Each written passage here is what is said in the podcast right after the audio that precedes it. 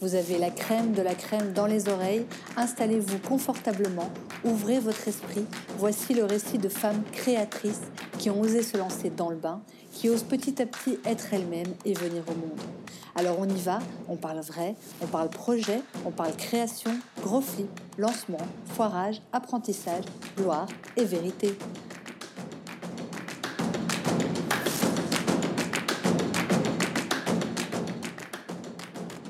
Aujourd'hui, je rencontre la crème de la crème encore. J'ai le plaisir d'accueillir Jeanne Bonello pour parler vrai au micro de De la Crème. Jeanne m'a énormément touchée. Plusieurs fois en l'écoutant, elle m'a mis les frissons. Je sais que quand les choses sonnent particulièrement vraies, c'est l'effet que ça me fait. Je sais qu'elle m'a extrêmement touchée par son besoin de justice, d'équité, par son empathie et sa sympathie profonde pour les autres. Le sens que prend son projet et le message qu'il véhicule résonnent en moi et aussi le fait qu'elle ait fait de ces différences une force a sûrement profondément fait écho. Jeanne a développé Alévien. Elle se définit comme le trait d'union entre le monde culturel et le milieu social, avec pour mission de rendre accessible la culture à tous. À tous, même aux personnes considérées comme en marge de la société. Et ce, parce qu'elle a toujours été choquée, depuis toute petite, de constater qu'il y avait des gens qu'on considérait comme moins bien que d'autres. Donc, rentrons dans le vif du sujet. Avec Jeanne, on parlera de comment la dyslexie, qui pourrait être considérée comme une faiblesse, lui a permis d'aborder l'art avec un regard neuf. On parlera des difficultés de monter un plan financier quand on est aussi dyscalculique et de ce que lui a apporté la couveuse entreprise qu'il a hébergée en termes de légitimité. On va parler de comment monter un projet rémunéré en partant du bénévolat, de comment la création de son identité visuelle l'a aidé à prendre confiance en elle, de sa vie en coworking, de son besoin de faire une séparation nette entre sa vie pro et sa vie privée, et de pourquoi elle pensait qu'elle ne pourrait jamais être indépendante.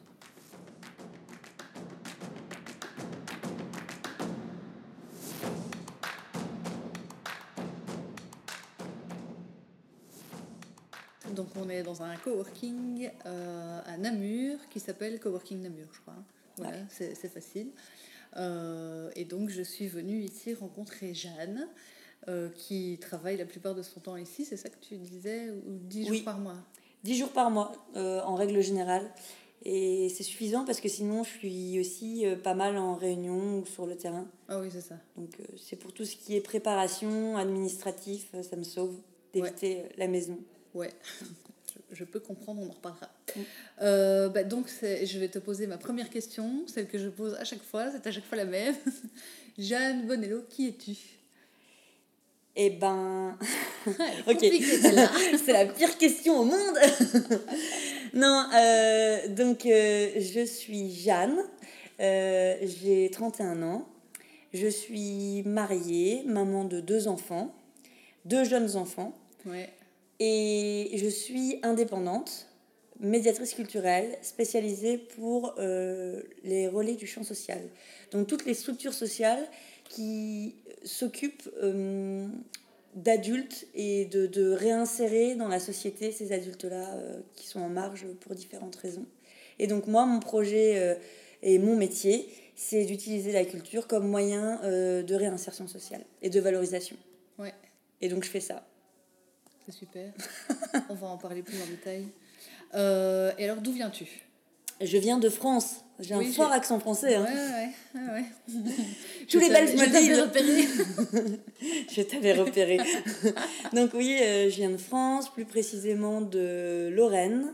Et encore plus précisément, je suis Mussy-Pontaine, c'est-à-dire habitante de Pont-à-Mousson, les plaques d'égout, grande fierté. Quand tu marcheras dans la rue, Lucie, tu penseras à moi. Quand tu, mettras, quand tu poseras ton pied sur une plaque d'égout, c'est écrit Pont-à-Mousson. C'est entre Nancy et Metz. Et j'ai fait mes études euh, à l'université de Nancy, ensuite à Lille. Et ensuite, euh, pour des raisons euh, sentimentales, je fais mon, mon stage de fin d'année au musée Félicien Rops à Namur et j'ai adopté cette ville. Et une fois mariée avec mon mari, on a décidé de s'installer ici. Donc ton mari est belge pas du tout. Ah cru que tu disais raison sentimentale. Raison sentimentale, il habitait au fin fond des Ardennes françaises. Ah ouais Et j'avais pas envie, euh, étonnamment, de vivre euh, au fin fond des Ardennes françaises. Et de toute manière, avec mon métier, je suis obligée d'être dans une ville ou proche d'une ville parce que voilà, il faut, il faut des cinémas, il faut des musées, il faut une vie culturelle. Oui, Et culturelle, euh, pas agriculture, hein, culture. et donc, voilà, j'ai cherché la ville la plus proche de son lieu de travail. Et c'était Namur. D'accord. Bon choix. Bah ouais, je connaissais pas. Choix pas mal, hein, ouais. On est bien là. Oui, On est bien bien. Et dans quel euh, contexte tu as grandi? Dans quel contexte j'ai grandi? Euh, Donc euh, c'est un peu qui étaient tes parents? Ouais. Est-ce que tu as des frères et sœurs? Comment comment s'est passée ton enfance? Et ma question en fait finale c'est comment s'est formée ta personnalité? Ouais. Ok. je viens d'une famille nombreuse. J'ai deux grands frères et une petite sœur. Et euh, mes parents, enfin, par rapport à mon projet pro, par rapport à ma personnalité, ce qui est super important, je pense, et je remercie mes parents par rapport à ça, c'est qu'on a énormément voyagé en famille. C'est des voyages complètement à l'arrache, en mode euh, camping, mais euh, aux quatre coins de l'Europe et même dans, dans, dans, certains autres pays, voilà, vraiment plus loin. Et nos parents nous ont vraiment appris à, à chacun euh, à s'intéresser à toutes les cultures. Euh, ça allait euh, de goûter tous les aliments. D'ailleurs, il y a de sacrées anecdotes. comme visiter n'importe quelle église. Et, et, moi, du coup, j'ai pris l'habitude, quand je vais dans un endroit, ben, de visiter le musée de cette ville, l'église de cette ville, pour connaître le passé historique, pour voilà. Et et à la famille, on parle beaucoup euh, de, des livres qu'on lit, euh, on parle beaucoup euh, des expositions, des sorties de théâtre qu'on a faites, et encore maintenant. Et, donc, bah voilà, moi j'étais pas spécialement bonne élève, mais je savais que je, je voulais travailler dans la culture, ce qui énervait un peu mes profs d'ailleurs. souvent, c'est les intellos qu'on imagine dans la culture. Ah, je sais pas. Non, ben, spécialement. Ouais. Je sais pas ça faisait vraiment euh, on a la culture on a quand même l'image euh, d'un truc assez huppé euh, ah où il faut un certain niveau d'études un certain niveau social et justement moi mon boulot c'était pour casser tout ça moi j'aime bien le côté découverte enfin ce que tes parents t'ont initié à la découverte justement des cultures oui c'est tout à fait ça des cultures et et puis sans chichi, il y a aussi cette notion euh, sans chichi et que je réutilise aussi au quotidien dans mon métier. Qu'on voit dans ta communication. Hein. ah ouais, on le voit. J'adore ta com. Hein, bah, c'est assez direct. Ah ouais, j'adore Peut-être parfois un peu trop. Mais bon. Non, non bah, chacun son style, tu vois, c'est ça aussi. On n'est pas obligé mm. de faire euh, comme tout le monde. Tu as, vraiment réussi à reprendre un style qui. Tu as dépoussiéré un style, en fait, j'ai envie de dire.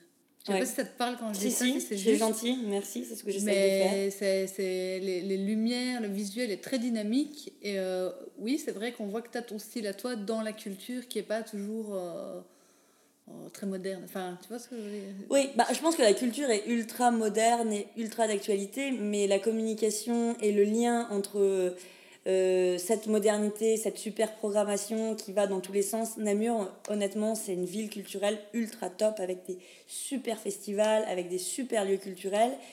Mais euh, par manque de temps, par manque de moyens, par manque de personnel, euh, peut-être peuvent mettre parfois de côté un, dynamisme que moi, j'ai plus de liberté à mettre vu que je suis complètement indépendante et je peux faire ce que je veux. Et, ouais, c'est ça.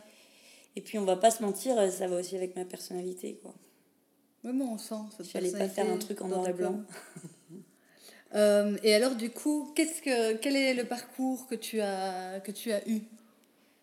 Le parcours au niveau des études oui, au niveau des études, enfin oui, c'est ça, euh, de, cette petite fille qui voyageait avec ses parents, qu'est-ce qu'elle est Eh ben, cette petite fille qui voyageait avec ses parents, le premier métier qu'elle voulait faire, c'était être fait bleu. Donc, euh, rapport à Pinocchio, la fée bleue dans Pinocchio, parce que ah j'aimais beaucoup sa tenue, mais aussi parce que j'avais l'impression qu'elle rendait tout le monde heureux. Et du coup, moi, j'ai toujours voulu euh, avoir un, lien avec l'extérieur et donner un peu de joie, un peu de dynamisme. Et, voilà, donc je voulais être fait bleu. Et, euh, et je trouve que je suis toujours un peu dans cette euh, volonté euh, de valoriser les gens, de voilà. Donc, en fait, je suis pas encore fait bleu, mais je bosse là-dessus. Et, et ensuite, au niveau des choix professionnels, c'était un peu dur parce qu'à l'université, il y avait déjà le cursus médiation culturelle. Mais c'était pas la médiation que je voulais faire. En fait, j'avais déjà une idée très précise de, du lien que je voulais faire entre la culture et l'extérieur, par rapport à, mes voyages, par rapport aux lieux culturels complètement différents que je fréquentais. Et hum, j'avais du mal à ce qu'on... Enfin voilà, j'avais du mal avec l'enseignement qu'on me donnait, j'avais plus envie.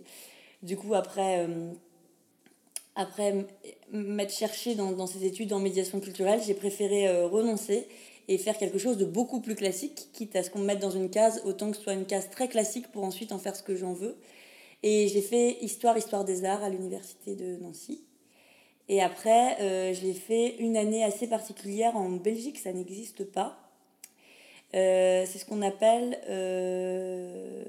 une année professionnalisante en université. Mhm. Et donc là, la particularité, c'est que c'est que des hum, professeurs qui ont aussi euh, un métier dans le domaine, qui nous donnent cours.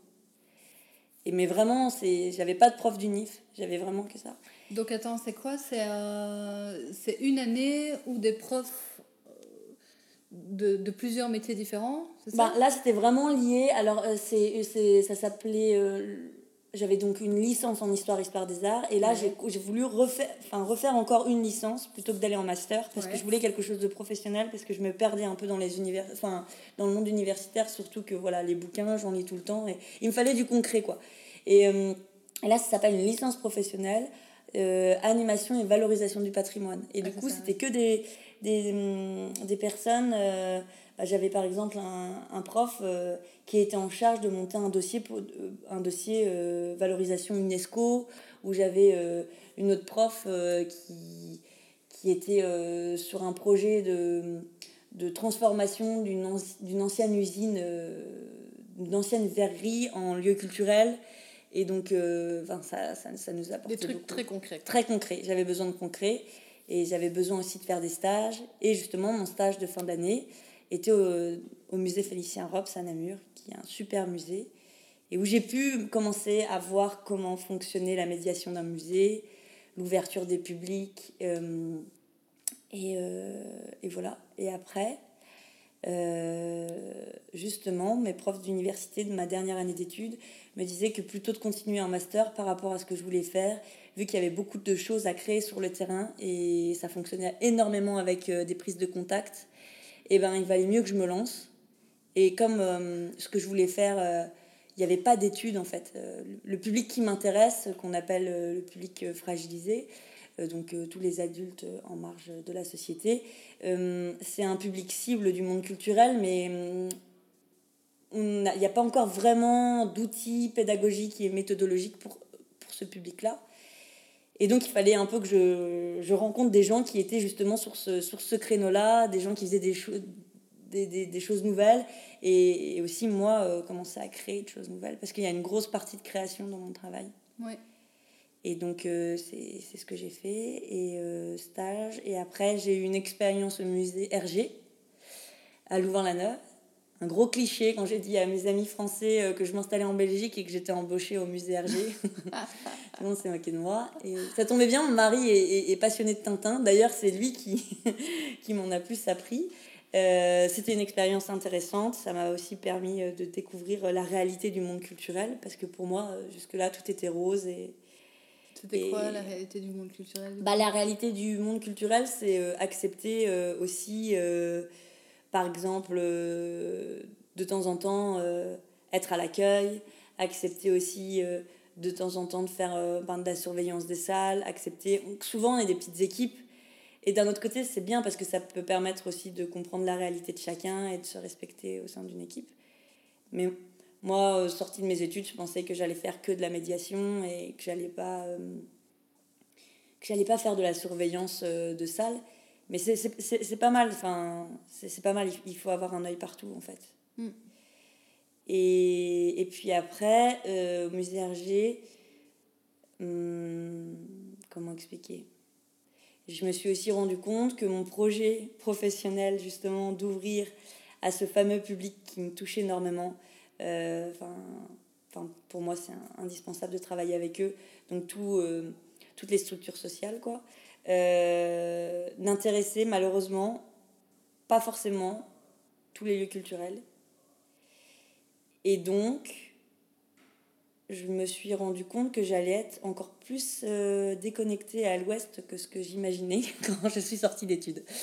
Et, euh, et, là, plutôt que de persévérer, voilà, juste pour avoir un, salaire et une vie bien rangée, j'ai préféré euh, mettre en pause un peu tout ce qui m'apportait de l'argent et faire plus de bénévolat pour découvrir déjà les lieux culturels de Namur, les personnes qui font vivre euh, ce monde culturel à Namur et donc petit à petit me faire connaître et, voir tous ces super projets euh, qui existent déjà et pour voir qu'est-ce que je pourrais apporter en plus dans ces super projets.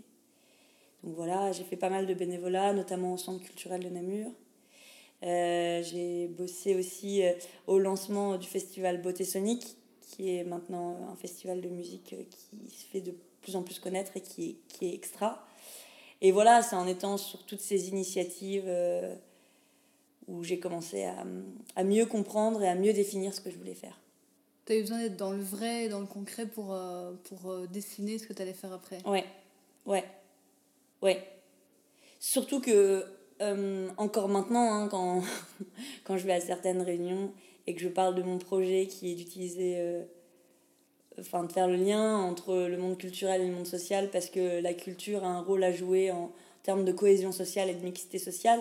Euh, il y a certaines personnes qui me regardent avec des grands yeux et, et qui, et, et, qui ne comprennent pas forcément là où je veux en venir. Donc, euh, et puis vu que j'ai tendance à être perché, j'avais besoin aussi euh, de concret quoi mais de concret dans ce que j'aime et puis d'être rassurée en voyant que oui, ça bougeait aussi à ce niveau-là et que, et que euh, voilà, en termes de programmation, en termes d'ouverture des publics, bien sûr que ça évolue et, et, et voilà, j'avais besoin d'être là-dedans.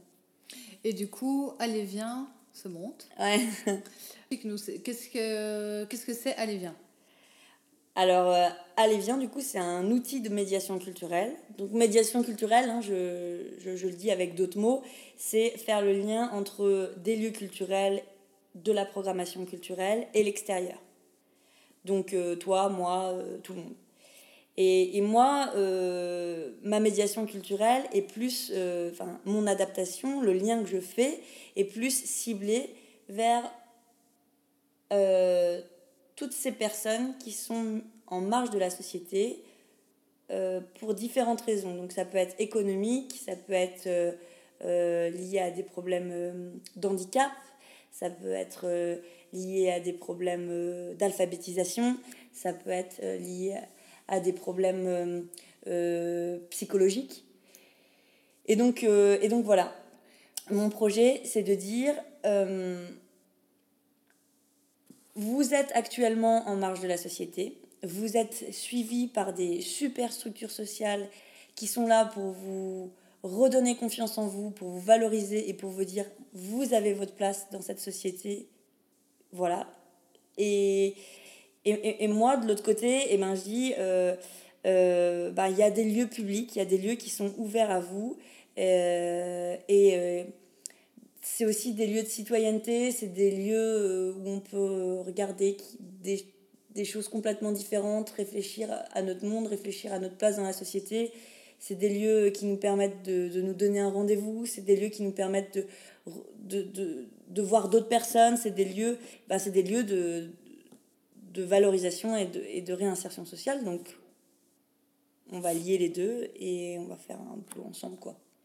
J'aime bien ta, ta baseline qui est, je cite, Je m'appelle Jeanne et j'aspire à faire de la culture le plus court chemin de l'homme à l'homme. Ouais, ouais. Euh, en fait, j'ai paraphrasé euh, Malraux, André Malraux, euh, un homme politique français, le premier ministre de la culture en France, même lui qui a créé le ministère de la culture en fait. Et ben voilà, c'est ça, c'est vraiment le lien. En fait, je suis un espèce de trait d'union. Et mon but ultime, c'est que chacun se sente bien, quoi. En... Donc, lien entre la culture et l'homme, mais lien aussi entre l'homme et l'homme, parce que, parce que l'art, ça peut être un, un, moyen de réfléchir sur l'humanité. Et enfin, je sais pas, c'est peut-être un peu perché ce que je dis. Non. moi j'adore tout ce qui est perché. du coup, c'est pas à moi qu'il faut poser la question. Non, moi j'aime bien, j'aime bien ce que tu dis. Et pourquoi est-ce que euh, ces personnes euh, qui sont en marge de la société, pourquoi est-ce qu'elles te touchent particulièrement Et pourquoi elles te touchent au point de vouloir leur donner cette place et travailler avec elles? Euh, Je sais pas par où commencer. Je pense que euh, j'ai toujours été super choquée, depuis que je suis toute petite, de voir qu'il y avait des gens qu'on considérait moins bien que d'autres. Et euh, dans mon éducation, c'est quelque chose, euh, je pense, auquel enfin, mes nos parents ont vraiment insisté là-dessus en disant il n'y a pas de, de meilleur, il n'y a pas de moins bon. Et tout le monde a le droit euh, à un, regard et tout le monde a, a le droit, euh, euh, comment dire, à une dignité en fait. Et, et puis, et puis j'ai toujours été aussi vraiment touchée du coup par, par, par le travail de, du, du, monde social pour, pour essayer de donner de la dignité euh, à, des gens qui, qui n'en ont plus, en fait. Le, le, point commun de tous les gens qui sont en marge de la société, c'est euh, justement parce que ici ils sont en marche, c'est parce qu'ils ont l'impression plus profond d'eux de ne plus être dignes d'en faire partie. Ils savent plus comment faire partie, ils savent plus quelle place ils ont. Et donc ça, ça m'a toujours interpellée. Et j'ai toujours été très sensible à ça. Et d'un autre côté, j'ai toujours fait un parallèle entre euh, les artistes, qui eux, pour la plupart, on a tendance à l'oublier, étaient aussi complètement en marge de la société. Et, euh, et voilà, euh, des, des, mecs comme Munch, ou des mecs comme, je sais pas, enfin, tous tous les artistes euh, voilà, comme Modigliani et tout ça, euh, ils étaient en souffrance perpétuelle, ils n'avaient pas d'argent, ils étaient considérés comme des fous, ils ont fait euh, des, des, Camille Claudel qui font plus de la moitié de leur vie en hôpital, psychiatrique. Et, maintenant, eh ben, c'est ces gens-là qu'on expose dans des lieux magnifiques, soi-disant UP, pour des gens qui ont fait je sais pas combien d'années d'études et qui vont blablater sur un travail extrêmement intellectuel, alors que c'est juste des gens qui avaient besoin de s'exprimer, qui avaient besoin d'être vus, qui avaient besoin d'être valorisés et qui ont été détruits parce qu'ils n'ont pas pu euh, être vus, ils n'ont pas pu être entendus. Et du coup, moi, je sais pas, je fais le parallèle entre, euh, entre ces deux mondes-là. Et pour moi, c'est clair et net euh, que, que, ça va ensemble, quoi. Et, et, et c'est comme ça, moi, quand, quand, quand, je suis guide, parce que parfois je suis guide sur les expositions, et c'est vraiment comme ça que je présente l'art, en disant, bon, attendez on va déjà parler de l'artiste, vous allez voir euh, rien que ça, vous allez vous, allez vous identifier et du coup vous allez comprendre l'œuvre. Et, et en fait, euh, ensuite on a mis ces artistes-là dans des espèces de prisons dorées, mais euh, qui leur ressemblent même pas. On a fait parler des gens à leur place. Donc, quand on va au musée Magritte, c'est un musée que j'aime beaucoup, on se rend compte que par exemple Magritte, c'était un homme super simple qui était euh, fou amoureux de sa femme et qui avait une super bonne bande de copains. Et le truc qui le blessait le plus au monde, c'était euh, ce que disaient certains critiques d'art euh, sur ses œuvres auxquelles ils essayaient de donner une histoire, ils essayaient de donner une signification, alors que lui, il voulait juste vendre ses œuvres pour faire vivre sa femme comme une princesse, enfin tenter de faire vivre sa femme comme une princesse. Et donc voilà, et tous les artistes en fait ont énormément souffert de, du, du, du regard euh, que la société a pu porter sur eux. Des interprétations Des interprétations, du regard, oui, euh, de. Ouais, interprétation, ouais. Ouais, c'est interprétation. Et du coup, voilà, lier ces deux mondes, pour moi, euh, ça m'a toujours interpellée. Et puis, j'ai pas, j'étais pas une super bonne élève à l'école aussi. Euh, parce que j'étais et je suis encore totalement dyslexique. donc, il faut pas m'en vouloir si j'utilise des mauvais mots. Et du coup, j'ai été jugée par certains euh, professeurs parce que ma dyslexie était vue vraiment comme un handicap qui m'empêcherait voilà, de, de, faire de grandes études, de fréquenter des grands lieux, notamment les, lieux, culturels. Du coup, tu as, vécu aussi cette différence?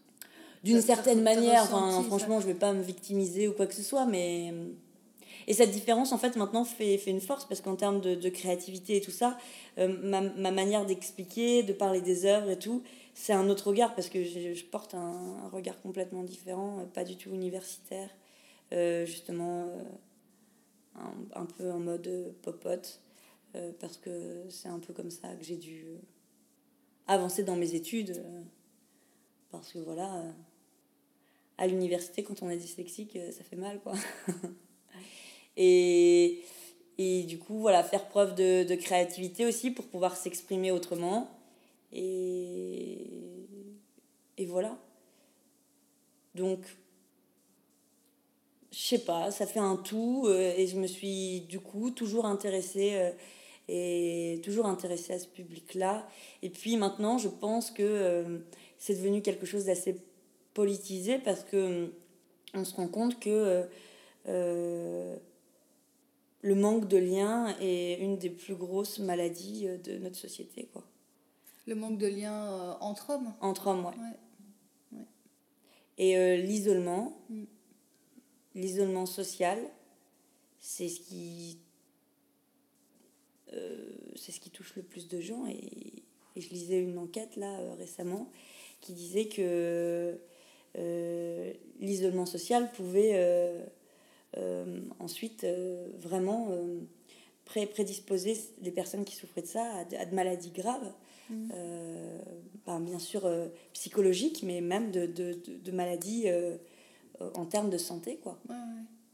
Et donc, il y a quelque chose à faire. Il faut faire quelque chose. Et donc, voilà, faire des liens. Ouais. Ben, L'homme n'est pas fait pour être seul, c'est sûr. Ouais. C'est récent l'homme était moins seul avant. Ah oui, oui, ça, oui, ça c'est clair. Euh... Tellement concentré sur le rendement, tellement concentré euh, sur euh, essayer de survivre. On a de plus en plus conscience qu'on peut basculer à tout moment et du coup on s'accroche à sa petite vie. On n'a pas le temps de regarder l'autre, on n'a pas le temps d'aider l'autre. C'est pas une critique, hein, euh, c'est un constat. Et, et, même moi, dans mon quotidien, euh, bah voilà, j'ai réussi à tourner mon travail vers les autres mais en soi, euh, en dehors de ma vie professionnelle, j'ai pas l'impression. Euh, je suis pas Mère Teresa, quoi. Enfin, c'est dur quand on est pris dans son quotidien, avec son travail, sa famille, sa vie de couple, ses amis. Pour en revenir vraiment au montage du projet, comment est-ce que tu as monté le projet Allez, viens? Tu vois, techniquement. Quoi. Ouais. Techniquement. Est-ce que tu as fait un business plan? Euh, Je crois que oui, on en avait ouais. un peu discuté. Ouais. ouais. Euh, alors, le problème, le premier problème, et le plus gros problème, c'est que, comme je te l'ai dit tout à l'heure, j'ai fait des études très littéraires. Et ce que j'ai pas dit, c'était que j'ai déjà dit que j'étais dyslexique, la fille qui adore se valoriser. Mais je suis aussi dyscalculique. Donc, euh, pour faire un plan financier. j'étais très à l'aise, j'ai adoré ça. Euh, et du coup, il fallait que je réfléchisse. Et puis en plus, il y avait euh, ce flip permanent qui était euh, ok, euh, j'ai conscience que voilà, entre enfin, bosser dans le culturel et le social, c'est pas là où je vais être milliardaire.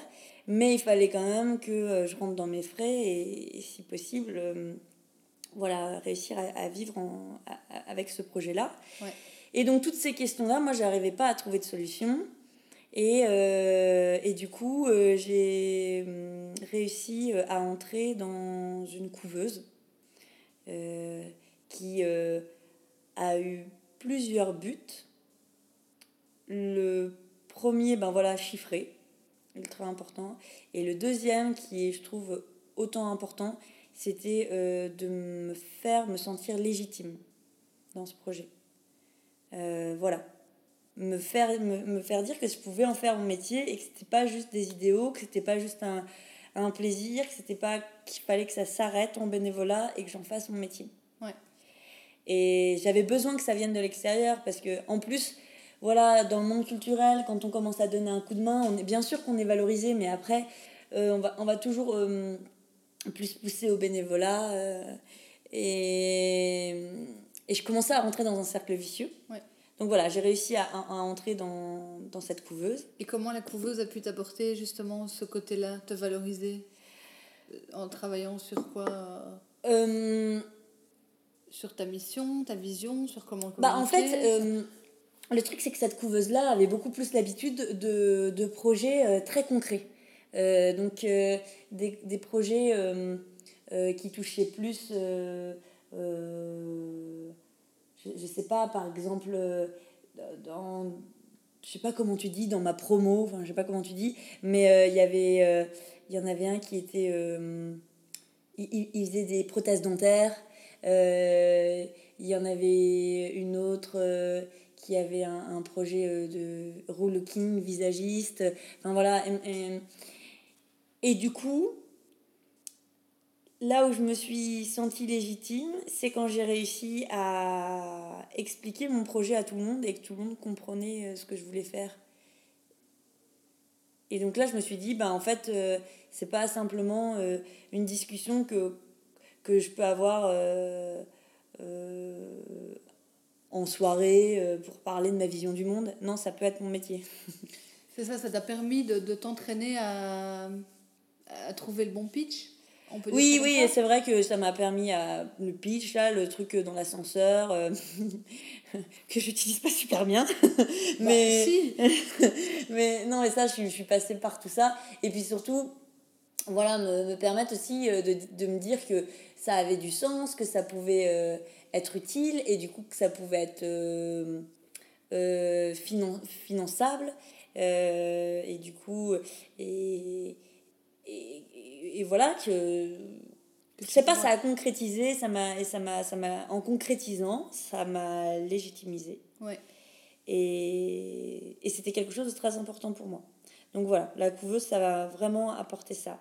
Euh, les chiffres et d'ailleurs pour faire mes factures et tout ça c'est juste copier-coller euh, des, du tableau Excel qu'on m'avait préparé une fois et il faut surtout pas me demander de je sais juste changer ben voilà euh, pour adapter la facture, mais euh, s'il faut changer euh, les feuilles de calcul du tableau Excel, là, c'est la panique. voilà. Je sais pas comment est-ce qu'on arrive à calculer la TVA. Je devrais pas trop le dire. Mais... oh bah, on est vrai ici. Hein. Et donc, ça m'a ça, ça sauvé. Tout, tout, tous les outils aussi qui vont avec le chiffrage. Et ce fameux business plan que j'ai réussi à faire et qui m'a permis de, de me lancer. Et euh, tout ce qui est, euh, toute ta charte graphique, c'est canon, hein, comme je l'ai dit, euh, enfin j'adore, j'aime beaucoup ce style-là. tu as travaillé avec un graphiste ou c'est toi qui as fait Non, non, non, non, non, non, ouh, non, non, non, c'est une... T'appelles comment là les métiers d'identité visuelle? Une graphiste? Une web designer. Ouais, ouais, ouais, voilà. Caroline, qui est maintenant installée à Liège. Et en fait, Caroline, je l'avais repérée plein de fois parce qu'elle avait fait des affiches justement du festival Beauté Sonic, euh, un festival de musique que j'aime beaucoup à Namur. Et j'aimais à chaque fois euh, l'identité visuelle. Ça me parlait beaucoup. Et euh, je me suis dit, bon, elle va jamais accepter un petit projet comme ça. Et on s'est rencontrés. Et justement, ça aussi, c'est des rencontres qui permettent de prendre confiance en soi. Et mon identité visuelle m'a vraiment aidé à prendre confiance en moi. Et puis en, en travaillant l'identité visuelle, ça a permis aussi, euh, ça a permis aussi de, ben, justement ce que tu disais au début, de choisir un peu ma communication, la manière dont je voulais parler aux gens. Elle, elle. Elle, est, elle est super pro et elle m'a vraiment euh, accompagnée aussi sur, sur toutes ces notions-là. Et euh, après, j'avais plus les moyens de faire en sorte qu'elle continue à activer mon identité visuelle une fois qu'elle était faite. Et donc euh, maintenant, c'est ma petite sœur euh, Éléonore euh, qui a fait des écoles d'art en France et qui maintenant, toujours en France, mais à l'université. Et qui anime, qui fait mes, mes, petits gifs et qui fait les ah, visuels sur les réseaux sociaux avec l'accord de Caroline qui lui a donné donc la, la, charte. La charte la charte, la charte ouais. en gros, euh, de, de, mon identité visuelle. Et c'est comme ça qu'elle continue à vivre. Et le site internet, c'est aussi euh, Caroline qui l'a fait du coup? Alors le site internet, pareil, euh, c'est c'est JF qui travaille. en fait, que j'ai rencontré aussi quand j'étais bénévole pour ce fameux festival de musique. et qui est photographe. Ben voilà, donc il a aussi un aspect très, très visuel. Et puis j'aime bien sa manière de penser, d'écouter les autres. Et il travaille au centre culturel et c'est lui qui fait le site internet du centre culturel. Et pareil, quand je lui ai parlé du projet, euh, il m'a dit qu'il était tout à fait euh, d'accord de, travailler sur mon site et que limite euh, c'était ce genre dans ce genre de projet qu'il voulait travailler, enfin pour ce genre de projet qu'il voulait travailler. Et voilà, pareil, c'est encore une rencontre qui m'a permis de, de, me sentir plus légitime et hum, qui m'a permis aussi de me poser des questions sur ma communication, sur tout ça. Et lui avait l'habitude aussi de travailler avec Caroline. En fait, voilà, c'est ce que j'avais dit. Hum, par rapport à mon parcours, il y a toute une période où j'ai fait beaucoup de bénévolat et où j'ai rencontré beaucoup de gens. Et c'est grâce à ces rencontres ensuite. On se rend pas compte, on se dit, euh, on se dit ah bah c'est une chouette rencontre, c'est quelqu'un qui a une chouette manière de travailler, mais euh, on se rend pas compte à, à, quel moment les échanges vont se faire et ça se En fait, c'est ça aussi, c'est créer du lien et puis on ne sait jamais où ça va mener. Mmh. Mais un indépendant, je crois qu'il a absolument besoin de liens pour euh, créer son business parce que tu as besoin d'aide, tu as besoin d'échanges. Tout seul dans ton coin, tu vas rien faire. Ouais, ouais, ouais. besoin, euh, besoin de terrain et puis euh, bah, par rapport à ce lien, moi j'ai aussi envie de... Enfin, c'est aussi pour ça que je suis au coworking euh, parce que voilà, le lien, je l'ai fait vraiment dans le monde culturel, dans le monde social, par mes bénévolats et maintenant par ma vie professionnelle euh, concrète. Mais euh, après, je flippais énormément d'un truc, c'est ok, on, on m'a dit que j'étais légitime, on m'a montré avec des tableaux Excel et des chiffres que je pouvais en vivre. Mais après, ça fait flipper quoi dis ok, euh, j'y vais. Et donc j'étais vachement rassurée quand j'ai trouvé le coworking parce que le coworking c'est un espace où plusieurs indépendants travaillent et, je savais que euh, je savais que euh, s'il si y a un, problème en termes de communication, en termes de facture, de, de tout ce qui touche aux cotisations sociales, de tous les trucs que je connais absolument pas, d'impôts, de, de, recherche de comptable et tout ça, et eh ben nous, on peut échanger, on peut se dire, ben voilà, ce comptable-là est top, euh, euh, je te le conseille. Et du coup, voilà, encore un lien qui se crée, et, quand on est en confiance, euh, c'est plus facile. Et vous échangez à quel moment, du coup? Tu, tu peux aller taper sur l'épaule de quelqu'un pendant qu'il travaille et lui dire dis j'ai une question ouais, c'est un moment où vous mangez ensemble à midi ou comment, comment se crée l'échange en fait? Bah, il y a l'open space où euh, parfois euh, j'ai de grandes euh, questions en termes de, de calcul. oui, 2 plus 2. non, mais je rigole, mais hein, on n'est on est pas loin quand même. Mais voilà, quand je suis, quand je suis concentrée en train de rédiger un truc, ben, parfois je, je, sais que je suis rassurée parce que tout de suite après, je vais pouvoir demander à, à, à quelqu'un de, de me relire. Puis maintenant, ça, ça va faire. Euh, ça fait combien de temps que je suis ici? Ça va faire un an.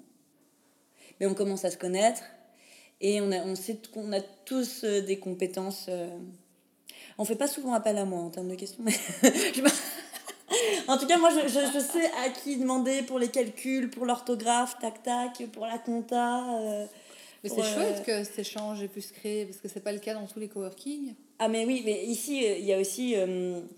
Il y a aussi, euh, euh, on les appelle les deux Laura. Euh, mais elles s'appellent toutes les deux Laura, c'est pour ça. mais elles font, elles font vivre aussi le coworking. enfin voilà, par exemple, à la fin de l'année, c'était génial, il y a Saint-Nicolas qui est venu pour, pour les enfants des, des coworkers. on a eu des, des, des soupers de, de, Noël. Parfois, elles organisent des, des excursions. Et du coup, en plus de l'open space, en plus euh, des, des, moments euh, conviviaux autour de notre boîte à tartines, et eh ben, euh, on a vraiment des, des, occasions de se rassembler, on commence, vraiment à connaître la vie des uns et des autres. Et, et voilà. C'est chouette, ça crée vraiment une équipe d'indépendants. Ouais, et puis chacun est dans son projet, mais voilà, c'est tout à fait ça. Et ce que j'aime trop en fait, quand je compare avec euh, les, les, relations professionnelles de mon mari qui est dans une grosse entreprise, ben, je me dis euh, ben oui, moi je suis entourée de pas mal de gens, euh, mais je leur dois rien. Du coup, quand on se parle, c'est vraiment le plaisir de se parler. Quand on se donne des coups de main, c'est vraiment le plaisir de se donner un coup de main. Et c'est pas pas mes supérieurs, je suis pas leur supérieur, on travaille pas du tout dans le même domaine. Et c'est juste euh, un, un, plaisir de, et des coups de main gratuits, quoi. C'est cette notion de gratuité qui fait qu'on a des, des, échanges, euh, des chouettes échanges. Euh, c'est génial. Non, vraiment, je pourrais pas être indépendante sans, sans coworking. C'est chouette. Et je suis rassurée. Puis il y avait aussi un autre truc. Euh, je suis pas mariée à un macho. Hein. Mais la phrase qui commence la phrase qui commence mal. Là mon mari se dit je vais prendre cher. non, je suis pas mariée à un macho. Mais c'est vrai que quand je travaille à la maison, ça m'arrive, et ben je vais avoir la petite phrase euh, bah, pourquoi t'as pas fait la lessive ou euh, Et non mais j'ai travaillé, j'étais à la maison mais je travaillais donc la lessive, le ménage, la vaisselle, euh, j'ai pas pu quoi, j'étais j'étais concentrée sur mon travail.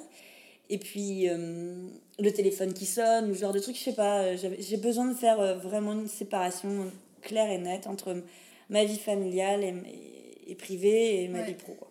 Ouais, ça je comprends. Je comprends à fond. Et puis prendre son vélo pour aller dans un endroit en plus, un environnement chouette. Ouais, c'est ça, c'est se préparer, sortir de la maison. Ouais. Comme si on allait dans un travail n'importe lequel, mmh. normal et aller se concentrer sur son truc. Euh, ouais. Non, que ça. Trop, ouais. Rester à la maison, il y, y, a trop de sources de. Euh, J'allais dire de gaspillage. Mais non, mais. Euh, D'éparpillement, quoi. Ouais. Ouais, trop, trop d'appels extérieurs qui t'empêchent de te concentrer. Ouais. Ou qui te font culpabiliser. Ou. ouais. Moi, quand je reste à la maison, je culpabilise si je fais pas des trucs pour la maison. Enfin, ouais, c'est aussi. Ouais, ouais. Alors que là, voilà, ici, euh, j'ai que mon travail. Et du coup, je suis trois fois plus efficace. Et j'ai toujours fonctionné comme ça. À l'université, j'allais tout le temps dans les bibliothèques universitaires. J'ai jamais réussi à travailler chez moi. Donc, c'est pas forcément le fait d'avoir une famille qui change, c'est vraiment, j'ai toujours fonctionné comme ça. Puis de voir tout le monde bosser, je sais pas, ça. Ouais, il y a un côté stimulant. Euh, tout à et puis de pouvoir avoir la vie des autres, enfin, c'est ouais, stimulant. Mm. Je trouve ça vraiment super stimulant. Ouais. Qu'elle est tout seul chez toi, chez toi dans le silence avec, avec tout ce qu'il pourrait y avoir d'autre à faire ouais, que travailler. C'est hyper persécutant. Mais moi, je connais ensuite, je connais des personnes, euh, euh, hommes comme femmes, hein, parce qu'il y en a de plus en plus qui font du télétravail. Euh, qui travaillent super super bien chez eux. Hein. Mais c'est juste, voilà, moi, c'est au niveau de ma personnalité, ça, ça, ça, ça matche pas. Et, et c'est vrai, là, je rebondis sur un truc que tu as dit où tu, tu disais tu, tu peux tester, euh, euh, tu peux demander l'avis des autres. Et je le fais énormément, notamment quand je bosse sur des visites. Et ben avant de faire ma visite, et ben, je demande euh, l'avis de, de Laura ou de Laurence. Ou... Voilà, et, et, et parfois elle, elle, elle, rajoute des choses. Mais de pouvoir avoir un avis extérieur quand on est la tête dans son truc en permanence, ouais, je trouve ça hyper riche. C'est encore le lien, hein, finalement. Oui, ben moi je fonctionne euh, que comme ça, le lien. je suis un petit trait d'union dans tout. Et donc, euh, Allez, viens, ça existe depuis combien de temps maintenant? Ah la vache, c'est difficile à chiffrer euh, parce que, alors... Euh, Plus ou moins. Alors, Allez, viens en tant qu'indépendante, ça va, ça va faire un an. Mais par exemple, quand je suis rentrée dans la couveuse, eh ben, j'ai moi-même couvé parce que je suis tout de suite tombée enceinte de mon premier enfant. Ensuite, j'ai repris et je suis tombée enceinte de mon deuxième enfant. Du coup, en fait, ma couveuse s'est étalée. Ça, faisait rire tout le monde. Euh, donc voilà, ça a pris le temps euh, que ça a pris. Et puis avant, j'avais créé aussi ma page Facebook Allez Viens euh, pour tester un peu le concept. Mais, mais voilà, juste tester un concept. Donc Allez Viens, en gros, je l'ai en tête depuis, je dirais, pratiquement 4 ans. Mais j'en ai fait mon métier depuis un an. Et du coup, j'allais euh, introduire la question suivante qui était euh, qu'est-ce que l'arrivée de tes enfants a changé par rapport à ton projet? Mais donc, en fait, tes enfants sont arrivés dans la préparation du projet. Euh, donc la question n'a plus lieu d'être. Et si, parce que c'était super marrant comme période, je te coupe, hein, désolé, mais euh, c'était super marrant comme période parce que dans ma tête, je me suis toujours dit, euh, il faut que je trouve un boulot, après il faut que j'ai des enfants, parce que, euh, enfin voilà, faut faire. J'ai tendance à, mettre les choses dans. Je sais pas, c'est quand on est jeune, on a tendance à vouloir mettre les choses dans les cases. C'est rassurant aussi. Et c'était une période où j'arrivais pas à trouver de boulot et où, où les enfants ne venaient pas. et je me suis dit, bon, bah, ça va pas tomber du ciel. Du coup, euh, c'est là où j'ai pris l'initiative de, de, rentrer en couveuse, enfin de faire ces démarches-là en disant, allez, euh, c'est peut-être à moi de créer mon boulot. Euh. et c'est à ce moment-là où mes enfants sont arrivés. Donc voilà, c'était une bonne leçon de vie pour me dire, ben non, tu peux pas mettre les trucs dans, dans des cases et quand ça doit arriver, ça arrive. Et c'est vrai qu'il y avait c'était marrant parce que euh, quand je commençais à avoir une visibilité professionnelle, ou en tout cas euh, un truc que je pouvais créer, où j'avais l'impression qu'il y avait des portes qui s'ouvraient, et où je pouvais enfin respirer, et eh ben, euh, et eh ben je suis tombée enceinte et tout le monde me disait mais ça c'est vraiment pas le bon moment et tout ça. J'ai dit ben non mais en fait moi je, oui et puis j'ai l'exemple d'une maman qui a fondé une famille et une vie professionnelle en même temps. Et du coup en fait ça sert à rien de mettre dans les cases. Et puis quand ça arrive ça arrive. Et c'est évident, quand on est une femme, si on veut avoir une famille et si on veut avoir un travail, et eh ben à un moment ou un autre, ça, ça, ça se croise, quoi. Donc euh, voilà, ça s'est fait comme ça. Euh, j'ai tout eu d'un coup. et ça s'est mis assez naturellement. Ouais, c'est parce que ça devait se faire comme ça. Ouais. C'était plus une. Ça m'a plus. Euh, c'était voilà, c'était une leçon de vie, je pense. Jeanne, tu peux pas tout contrôler, tu peux pas tout mettre dans des cases va là où tu dois aller, fais ce que tu dois faire, ça viendra au moment où ça. En fait, les vieilles phrases des grands-parents, quoi. Et, euh, et quand t'entends ça, il dit non, non, il faut d'abord que je trouve un drive. Et en fait, euh, voilà, ça s'est bien passé. Et monter un projet, c'est déjà un morceau, ça, ça prend déjà énormément d'énergie. Mmh. Euh, mais j'imagine monter un projet, se concentrer là-dessus et en même temps élever des, des tout petits enfants en bas âge. Comment t'as Comment as géré tout ça bah, Je suis en train de le gérer, Lucie. C'est maintenant. Là, en fait, tu commences à sortir la tête de l'eau. Le petit un an. Le petit un an J'imagine. Euh, que c'est sortir la tête de l'eau Là, on commence, on commence un petit peu. Oui, il fait ses nuits. Ok, ok. Ah, faire ses nuits, c'est un gros morceau. Déjà. Oui, c'est vrai. C'est vrai. Au moins, tu dors. Oui. Oui. non, mais tu vois, je me dis avant, comment est-ce que tu avais pour avec des, tout petits bébés qui font pas leur nuit, donc s'endormir, mm. avec les maladies, mm. tout, ce qu'on peut avoir au début. Euh, et puis l'apprentissage du métier de maman, quoi. Ta nouvelle identité, enfin, tout ça, c'est un gros morceau. Mm. Monter un projet en même temps, c'est quand même. Euh... Ben, je séparais, je séparais les deux, euh, sachant que ma famille passera toujours en premier. Et donc, euh, les moments qui étaient durs en termes de fatigue ou en termes euh, de stress, eh ben, euh, j'en vis régulièrement. Hein. Enfin, la vie d'indépendant, il y a des hauts et des bas. Eh ben, j'ai tendance à dire, quitte parfois même à, à refuser des projets, si je peux plus. Parce que je sens que euh, si quand, quand, quand, je vois que ma vie professionnelle a plus de place que ma vie familiale, eh ben, je le vois euh, au sein de l'ambiance. Et puis même moi, personnellement, en fait, euh, je me dis, je suis en train de me tromper de chemin. Et du coup, je prends du recul, je me concentre sur ce qu'il y a de plus important dans ma vie, c'est-à-dire mon mari, mon couple et ma famille, mes enfants. Et après, je sais pas, ça me donne une force super... Enfin, et j'ai cette force et du coup j'arrive à trouver des solutions et à à nouveau avancer dans ma vie professionnelle. Donc en fait je trouve que c'est super complémentaire. C'est nourrissant. C'est super, voilà, nourrissant. Bien. Et, euh, et, oui, il y a des moments durs, mais voilà.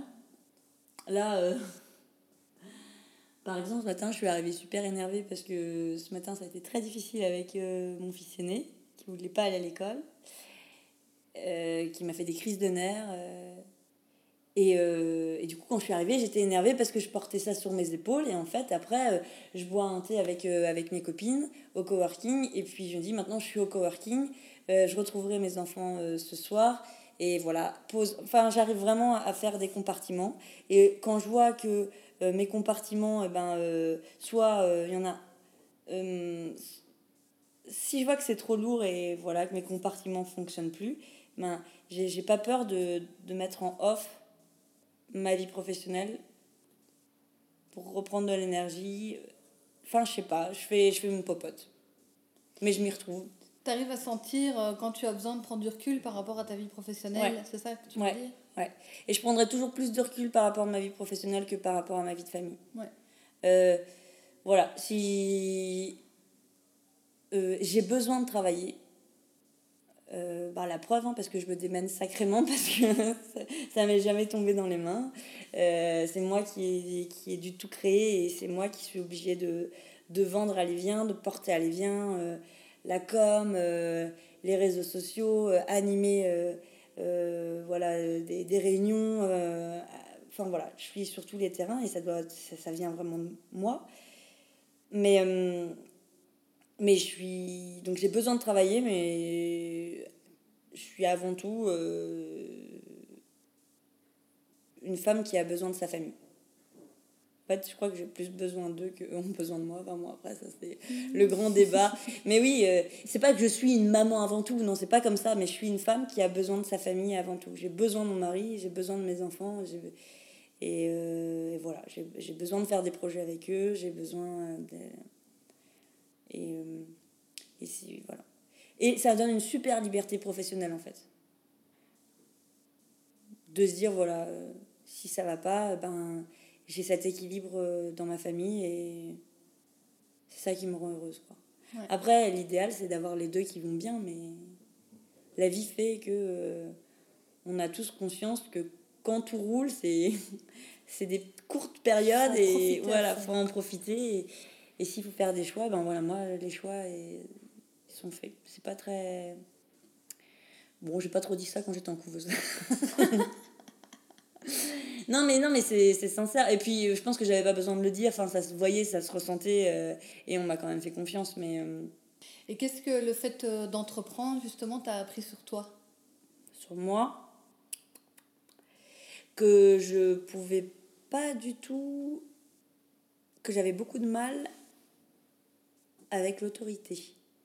En fait, euh, euh, au début, je voulais pas du tout entreprendre parce que je me disais que j'étais pas, que j'avais pas cette force de caractère euh, pour tout gérer et que je préférais dépendre de quelqu'un en gros. Et en fait, en commençant à entreprendre, je me suis dit ah non mais je pourrais pas justement dépendre de quelqu'un. Je sais pas comment expliquer.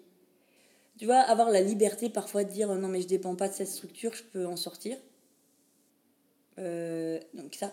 Et, et ça, c'est en, justement en, en, étant sur le terrain, en étant indépendante, que je m'en suis rendu compte. Et maintenant, euh, bon, j'ai toujours été libre, mais ma liberté, euh, c'est un truc auquel je tiens plus, plus que tout. Et dans ma vie professionnelle, voilà, ce sera. c'est primordial, quoi. Mm. Et qu'est-ce que ça m'a appris d'autre? Ça va faire super cliché ce que je vais dire, mais allez, viens, c'est un peu mon troisième bébé, c'est une partie de moi. Et, faire de ton boulot le truc que t'aimes euh, et le modeler chaque jour comme t'aimes, et eh ben, je pense que euh, même là, quand j'en parle avec les autres indépendants, c'est tout ce qu'on recherche en fait quand on discute au coworking, euh, on se dit, euh, ben, c'est pour ça que je suis indépendante. C'est cette liberté cette, et cette volonté de. Voilà, moi là, je, à un moment, je suis partie un peu en live en parlant de ma réflexion sur l'accessibilité, la gratuité. Et ben voilà, euh, parce que en ce moment, c'est ma priorité, parce que je suis en train de lire des articles là-dessus, et, et parce que si sur les réseaux sociaux, et ben, je vois un article qui me plaît, et ben, je vais me dire, ben, bah, je peux remodeler mon projet pour aller vers ça je pense que quand tu es salarié, tu pas cette liberté-là. Et, et, donc là, ça m'a appris à développer encore plus ça, qui était en moi, euh, je pense, euh, naturellement, mais voilà. Et puis, euh, ben, ça m'a appris à,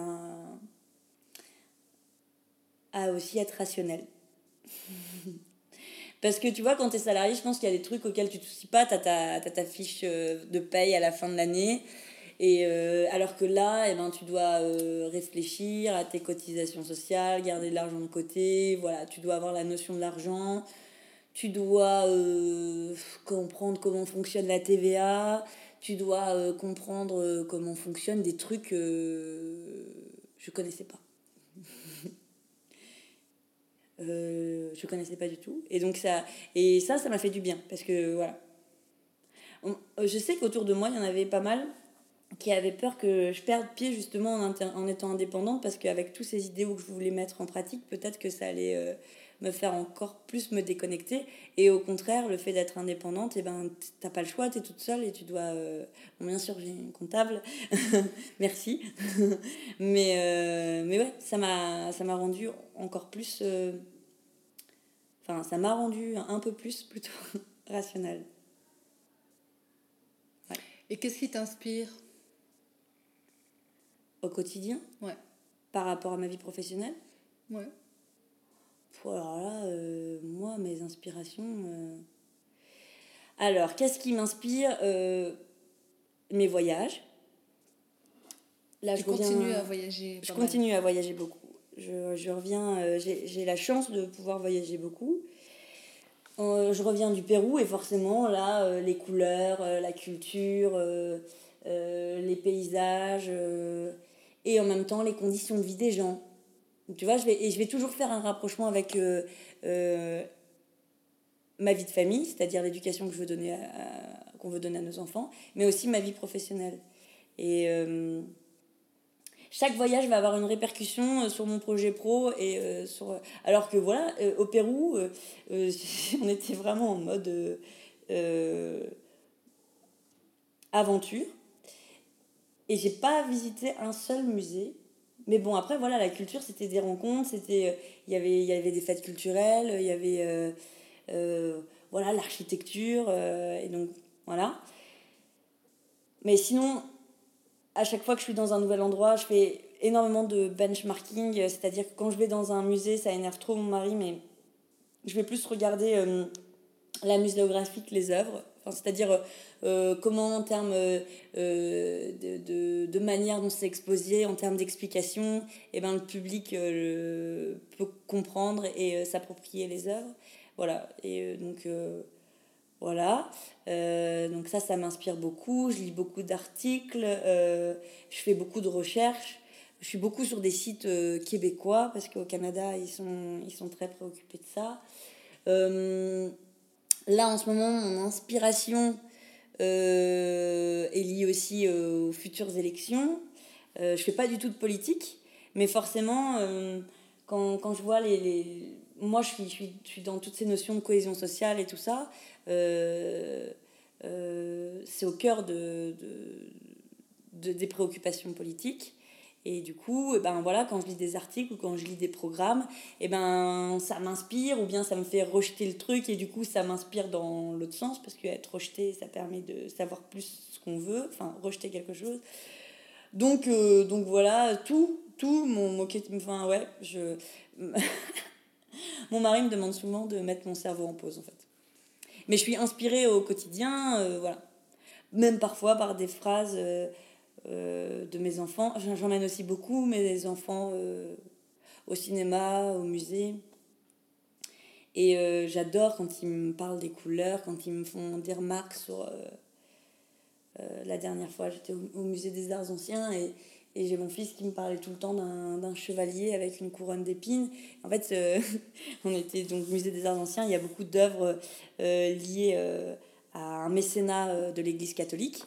Et, euh, et, en fait, lui, il voyait le chevalier en, en Jésus. Et c'est vrai que, voilà, on peut, on peut imaginer des personnages différemment. Et je me suis dit, ben, pourquoi pas, euh, dans, dans mes prochaines visites, et eh ben, euh, donner une autre vie au personnage. Quand, quand l'artiste donne pas d'explication aux œuvres, on peut, on peut laisser libre cours à l'imagination. Et, et j'adore l'imagination de, des enfants pour ça. Donc faire ça aussi dans des visites, pourquoi pas plutôt que d'expliquer une œuvre à tout prix, et ben dire, bah, allez-y, racontez une histoire, quoi. C'est ça, laisser place à l'imagination. Oui. Et, ça, et ça apporte autant, et l'artiste, c'est ce qu'il veut aussi. C'est. Mm. Bah, il y a les artistes qui, qui, donnent une explication précise, et donc là, en tant que guide, on est obligé de donner l'explication de l'artiste, et on a, on a une trace, et, Et, mais ensuite, si on doit interpréter l'œuvre de l'artiste, eh ben, pourquoi pas partir dans des interprétations complètement farfelues? C'est beaucoup plus rigolo que d'essayer à tout prix. Euh, enfin, je sais pas, je me suis dit ça pour ma prochaine expo. Ça tombe bien, c'est de l'art brut, alors je vais pouvoir faire ce que je veux. Et alors j'ai une dernière question. Que signifie pour toi réussir? Bah, euh, Réussir, c'est être heureux mhm. et bien dans sa peau. Pour moi, euh, ça s'arrête là. Bon, après, euh,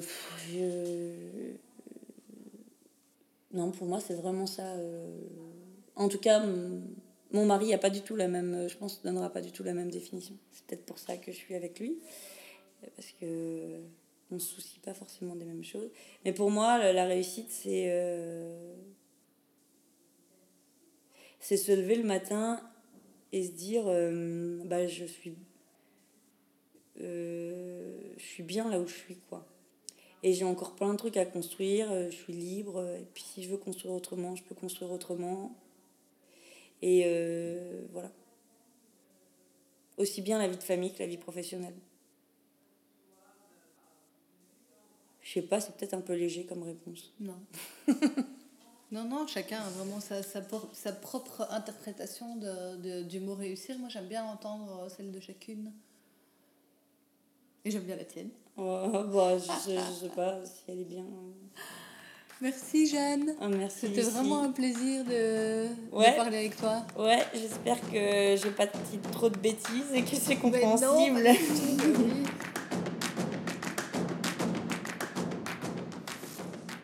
Merci à Jeanne d'être venue parler vrai au micro de De la Crème.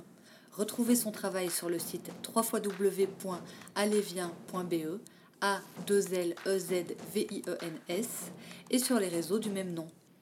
J'espère que l'épisode vous a plu. Si oui, dites-le moi avec 5 étoiles et un petit commentaire sur Apple Podcast. Ça m'encourage beaucoup, ça me fait avancer et ça aide le podcast à se faire connaître. Venez aussi me rejoindre sur De la Crème Podcast en un seul mot sur Facebook et Insta. Merci.